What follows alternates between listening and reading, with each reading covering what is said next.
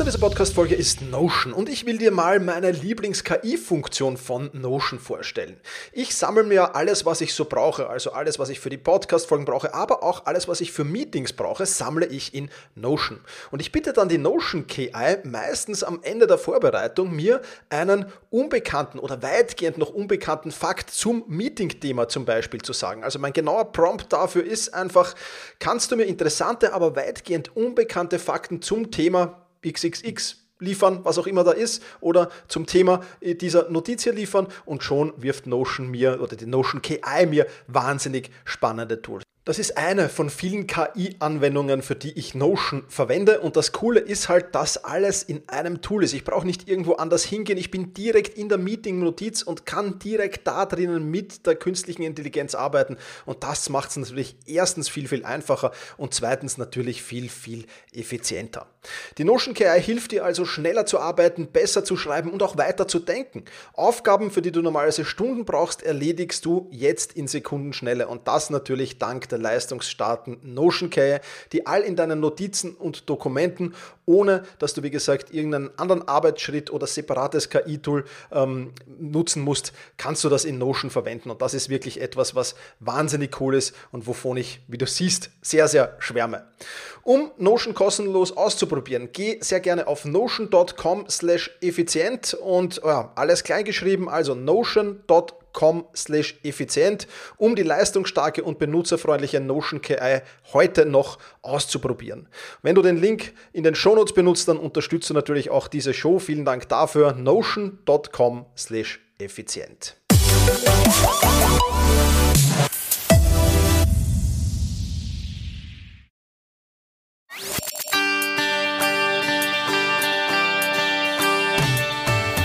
Effizienter arbeiten, lernen und leben der Podcast für dein Selbstmanagement.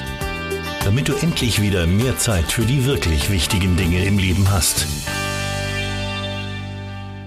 Hallo und herzlich willkommen in dieser Podcast-Folge. Mein Name ist Thomas Mangold und ich freue mich sehr, dass du auch diesmal wieder mit dabei bist.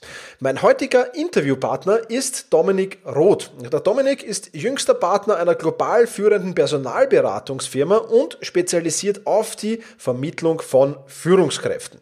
Er führt unter anderem auch sogenannte Potenzialanalysen für diese Firmen durch und schaut sich an, wer ist denn für eine Führungsrolle geeignet und wer eher nicht. Und dabei hat er schon 200 Executive Searches und unzählige Management-Diagnostikprojekte durchgeführt.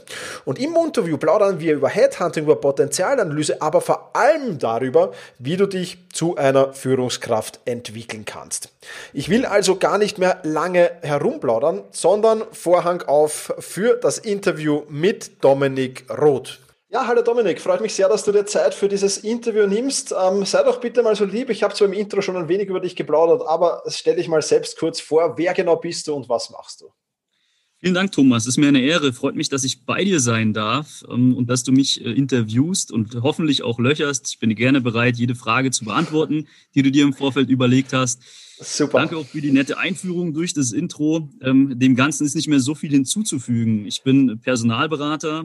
Ähm, das bedeutet, ich bin im sogenannten Executive Search hauptberuflich tätig und vermittle Führungskräfte an Unternehmen, die mich mit einem Mandat, mit einer Suche beauftragt haben. Ganz kurz gesagt, ähm, Business ist ein bisschen komplexer, als es jetzt klingt, ähm, aber das ist jetzt mal so äh, auf einen Nenner runtergebrochen.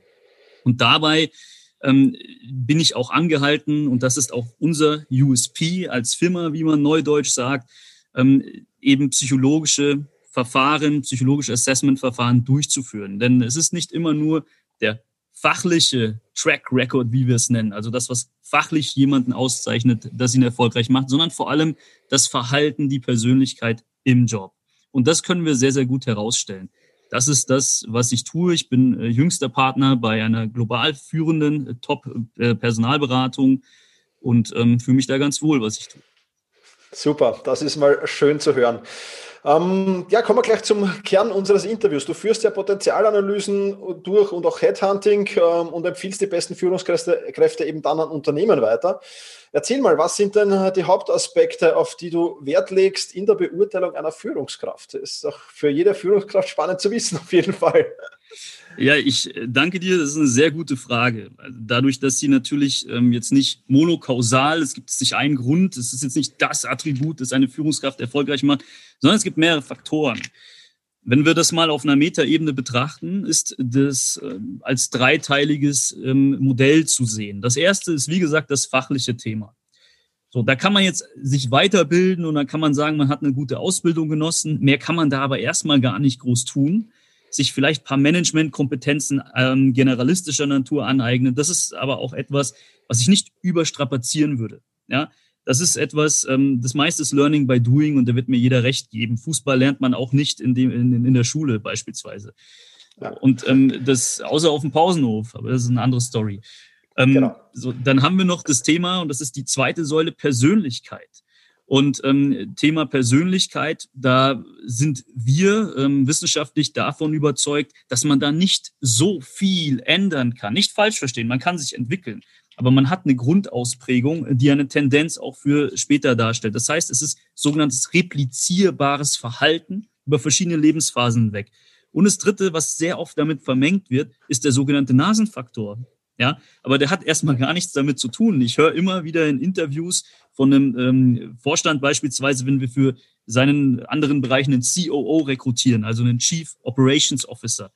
Ah, der wird es schon können ähm, der, der, der war mir nicht nur sympathisch, sondern ich kann das schon, ich habe das im Bauchgefühl. Aber eigentlich ist das Bullshit, wenn wir mal ganz mhm. ehrlich sind. Ja, sondern das ist einfach nur ein Gefühl. Und das kann mit sehr vielen Faktoren zusammenhängen, die sozialpsychologischer Natur sind, die man auch beeinflussen kann. Aber das wollen wir nicht, sondern wir wollen nicht denjenigen, der im Interview gut oder schlecht performt, sondern im Job gut oder schlecht. Und jetzt, um auf die Frage einzugehen. Das heißt, fachlich habe ich es schon beantwortet. Ähm, das nächste ist der Nasenfaktor, den kann man auch gewissermaßen durch ein adäquates Auftreten, da gehe ich auch sehr stark in meinem Podcast drauf ein, wie kann man denn da überzeugen, wie kann man Sympathie für sich gewinnen. Und das andere ist das Thema ähm, Persönlichkeit, Verhalten. Ja? Und hier ist ganz offenkundig und egal wie plakativ das klingt, dass es mit Sozialkompetenz zu tun hat. Damit meine ich Empathie und zwar auf einer kognitiven Ebene. Das bedeutet, jemanden rational nachempfinden zu können. Nicht emotional alles nachzuempfinden, was jeder tut, sondern wirklich auf einer rationalen Ebene zu wissen, was tue ich. Und das nächste ist, wie kann ich überzeugen, wie kann ich Einfluss ausüben. Das ist sozusagen das, ähm, worauf es am Ende ankommt. Und noch ein paar Dinge wie strategisch-konzeptionelle Intelligenz. Das ist natürlich auch noch sehr, sehr wesentlich. Und das unterscheidet übrigens auch einen typischen Vertriebler na, von einer Führungskraft im Vertrieb und vielleicht einen CEO, dass man strategisch konzeptionell besser ist und dass man auch gewissermaßen mehr Empathie hat, mehr zuhören als reden, also das Gegenteil, was ich jetzt gerade tue. Okay. ja, extrem spannend. Wie führt ihr das durch? Sind das so, so dann Fragebögen oder, oder, oder, oder spezielle Tests? Kannst du dazu vielleicht noch ein bisschen mehr erzählen? Sehr gerne. Also sind eben Vorab-Tests. Das ist ein Persönlichkeitsfragebogen, 276 Fragen, also sehr ausdifferenziert. Okay, wow, ja. Genau, wir messen dann 28 ähm, Persönlichkeitsdimensionen, nennt sich das, also Persönlichkeitseigenschaften mehr oder weniger. Und ein kognitiver Leistungstest, der eben logisch-analytische Kompetenz und strategisch-konzeptionelle noch abbildet. Und dann belassen wir es nicht dabei, sonst wäre es ja einfach nur ein automatisiertes Testverfahren, sondern wir gehen danach in ein sogenanntes Tiefeninterview und ähm, bewerten das, was wir aus diesen Tests haben, im Sinne eines, ähm, ich sag mal, verifizieren oder falsifizieren. Und dann kann ich sagen, so verhält sich jemand. Ja? Also es ist ein sehr ausgefeiltes Verfahren. Cool, cool. Sehr, sehr spannend. Die Frage, die natürlich kommen muss, äh, ist da auch Zeit- und Selbstmanagement natürlich, sind die, fragt ihr die Kompetenzen auch ab für Führungskräfte? Ist das wichtig für euch? Sehr wichtig und vor allem nicht nur Zeit- und Selbstmanagement, was mich als Person angeht, ähm, sondern auch was mein Team, ja. meine Abteilung, vielleicht mein ganzes Unternehmen angeht. Wirklich die Fähigkeit zu haben, automatisierte Prozesse zu zu ähm, initiieren. Das unterscheidet meistens dann schon so diese Nuancen eines Marktführers, im, also ein Hidden Champion von mir aus auch, aber ein Marktführer zu sehen, was nicht der Fall ist. Das heißt, das ist ja auch ein Thema, das wir in meinem Podcast besprechen werden. Ja, da bist du ein sehr viel besserer Experte, wie man darin besser wird. Aber ähm, es ist definitiv so, Struktur und Planungsvermögen ist eine wesentliche Kompetenz. Super, absolut. Unterstreiche ich natürlich, klarerweise. Okay. Ähm, jetzt lass uns mal ein bisschen darüber reden, wie man so Führungskraft werden kann. Also jetzt wieder niemand oder die wenigsten werden als Führungskraft geboren, bei dem viele wird es wahrscheinlich schon geben, die fangen als Klassensprecher an, dann äh, sind immer schon in der Führungsposition in dem, was sie tun. Aber worauf soll denn jemand achten, der jetzt noch keine Führungserfahrung bis jetzt gehabt hat, ähm, damit er diese mal aufbaut oder damit mal Führungskompetenzen erwerben kann? Wo, wo, wo sollte der ansetzen? Mhm. Also was du gerade gesagt hast, ist ein sehr wesentlicher Aspekt. Jemand war mal Schülersprecher. Also jemand sollte mal in sich kehren und überlegen, wo habe ich Führung übernommen, und zwar fernab einer formell zugeteilten Rolle. Und da sich mal wieder reinfinden. Und das letztlich, ehrlich gesagt, auch in jedem Gespräch, um dem es darum geht, intern sowie extern, um eine Führungsrolle, auch als Beispiel bringen. Also jeder, der diese Ambition hat, muss so ein Beispiel in der Vergangenheit haben. Sonst würde ich auch sagen, es ist für ein Unternehmen zu teuer, etwas auszuprobieren. Das würde ich auch nicht raten. Das bedeutet, es ist auch meine Aufgabe in der Potenzialanalyse, solche Cases zu identifizieren in der Vergangenheit. Und da geht es nicht um eine formelle Rolle, sondern etwas, was vergleichbar ist. Und jeder, der jetzt hier zuhört, könnte sich das für sich überlegen. War ich Schülersprecher? Habe ich mal ein Ehrenamt ausgefüllt? Ähm, habe ich, äh, bin ich, bin ich irgendwo aktiv? Ähm, jetzt nicht, wie wir es in Bayern auch nennen, Burschenverein. Das ist jetzt nicht ein gutes Beispiel, ähm, so, okay. sondern einfach etwas, wo man wirklich Verantwortung getragen hat und den Willen, ja. Verantwortung zu tragen. Das muss ich mir ehrlich beantworten. Wenn nicht, bin ich sehr gut in der Fachkarriere unterwegs.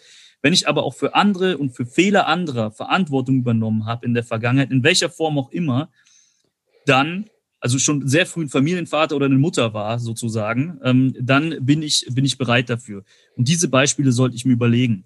Ähm, was natürlich, das ist so das, das eine das Grundkonzept. Was dann noch dazu kommt, ist sich wirklich strategisch, konzeptionell sehr viel stärker beteiligen. Auch dafür Beispiele im Interview bringen, auf einer Metaebene zu sprechen und nicht nur über People-Kompetenz. Ich weiß, das klingt jetzt ein bisschen komisch, weil ich zuvor gesagt habe, aber das brauche ich nicht von mir sagen, sondern das finden andere raus. Denn jeder von sich behauptet, oder würdest du da das äh, Gegenteil sagen, dass er selbst empathisch ist? Ja, ja das zeichnet schon. nicht, ja, also das zeichnet jetzt keine Führungskraft besonders aus, ja. Ähm, weil da geht, das ist ein, das ist eigentlich ein Grundannahmen, Hygienefaktor, sondern ich ja. muss wirklich strategisch konzeptionelle Beispiele bringen und zeigen, wie ich Verantwortung übernommen habe mal. Das ist das, ähm, was eine Führungskraft grob auszeichnet. Super. Ja, also sehr, sehr, sehr, sehr spannende äh, Cases auf jeden Fall. Ähm, ich habe jetzt noch ein paar Fragen, weil, weil äh, Führungskraft ist ja, ist ja auch etwas, in das man so ein bisschen hineinwachsen kann, glaube ich. Ja, also je mehr Führungsverantwortung man übernimmt. Ähm, wie ausgeprägt äh, muss das jetzt im Vorfeld deiner Meinung nach schon da sein? Oder kann man da auch gewisse Skills entwickeln? Ähm, wo, wo ist da die Grenze oder wo würdest du die Grenze ziehen? Sehr gute Frage, ähm, die auch direkt daran anknüpft, an das, was ich gesagt habe. Ich glaube nicht, das heißt jetzt, ich glaube, das ist jetzt nicht der Dominik Roth, der irgendwelche Glaubenssätze hat, sondern das sind eben die, die Erfahrungswerte, die wir, die wir durch unser Verfahren, wir machen das 10.000 Mal im Jahr weltweit, ähm, in den Jahren jetzt gesammelt haben, dass die, der Wille und die Fähigkeit, Verantwortung zu übernehmen. Wenn ich das nicht gemacht habe, wenn ich einfach ähm, mich zurückgehalten habe in vielen Dingen, dann muss ich das mal für mich testen, bevor ich überhaupt von meinem Arbeitgeber erwarte, dass man sich mich für so eine Aufgabe bezahlt. Ja, das ist schon mal das Erste. Das halte ich für bedingt erlernbar. Das ist ein Grundkonstrukt. Was aber erlernbar und verbesserbar ist, ist das, was du tust. Strukturfähigkeit, Planungsfähigkeit. Auch gewissermaßen Methoden, um zu überzeugen, besser zuzuhören, ja, aktives Zuhören, paraphrasieren sind da solche Themen. Das kann ich schon verbessern. Genauso eben auch wie meine strategisch-konzeptionellen Fertigkeiten. Die kann ich auch verbessern, indem ich mir einfach, ähm, indem ich mal Konzepte arbeite, indem ich sage immer, man wird Führungskraft, wenn man schon Führungskraft ist. Und das ist das, was viele nicht verstehen. Sie sagen, ich möchte mal Führungskraft werden, weil das hat mein Papa und meine Mama auch so gemacht. Aber so läuft's nicht, ja. Sondern ich muss überlegen, es wird erst derjenige zu einer neuen Rolle berufen, der seine gegenwärtig übererfüllt. Mhm. Absolut, ja. Coole Sache, echt cool. Ja. Also ich bin derselben Meinung wie du. Ja. Also ich habe auch äh, früh begonnen, schon mich Fußballtrainer zum Beispiel und so ähnliche Sachen. Also das sind schon, sind schon äh, äh Spielfelder, sage ich mal, wo man, wo man halt, ja, ohne, ohne dass es großartige Konsequenzen gibt, testen kann. Ja, es sei denn, man ist Champions League Trainer, aber dann ist das wieder was anderes. Klar. Also das sind schon coole Sachen, ja. Absolut, absolut.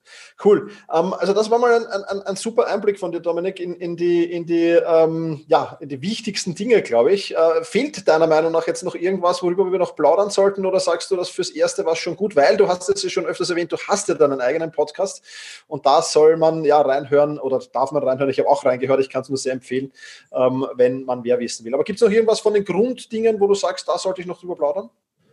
Ich denke, wir haben es ehrlich gesagt sehr effizient abgegriffen. Und ähm, ich glaube, ich hoffe zumindest, dass die Zuhörerschaft hier was mitnehmen konnte für sich. Das ist immer für mich wichtig und ähm, ist auch meine Mission, dass ich Leuten helfe, die karriereorientiert sind, die einfach High Performance auch abliefern wollen, auch weiterzukommen. Und ähm, ich denke, das ist auch mehr oder weniger, was du tust. Ja?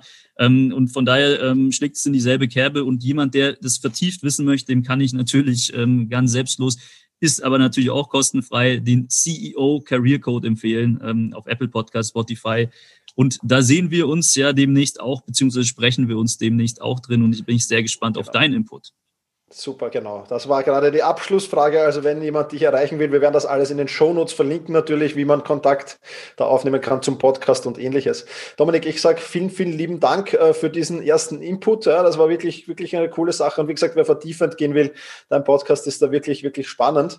Ähm, und ja, es ist so in diesem Podcast, die letzten Worte gehören immer den Gast. Ja, also wenn du jetzt noch ein kurzes Shoutout hast an meine Hörerinnen und Hörer, eine kurze Message, was auch immer, dann einfach ähm, erzählen jetzt einfach loslegen und ich sage jetzt schon vielen, vielen Dank für deine Zeit und ich freue mich, wenn wir uns dann in deinem Podcast wiederhören.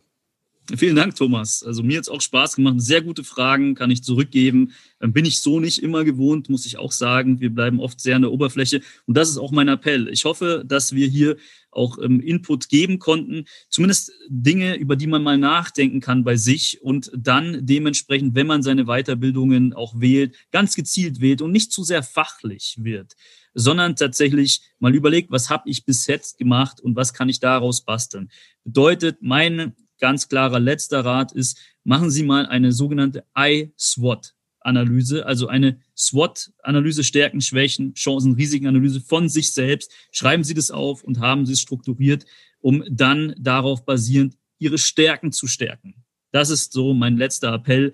Ähm, und das tut man vor, vor einem Jobwechsel, das tut man auch mal im Job, wenn man äh, sich neu orientieren möchte.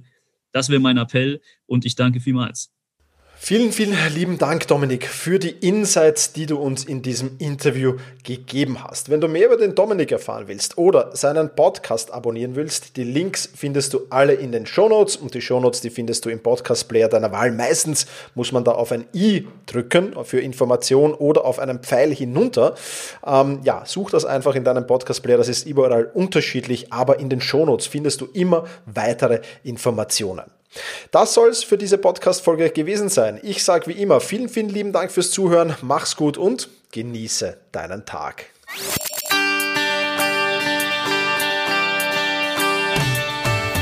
Effizienter arbeiten, lernen und leben. Der Podcast für dein Selbstmanagement. Damit du endlich wieder mehr Zeit für die wirklich wichtigen Dinge im Leben hast.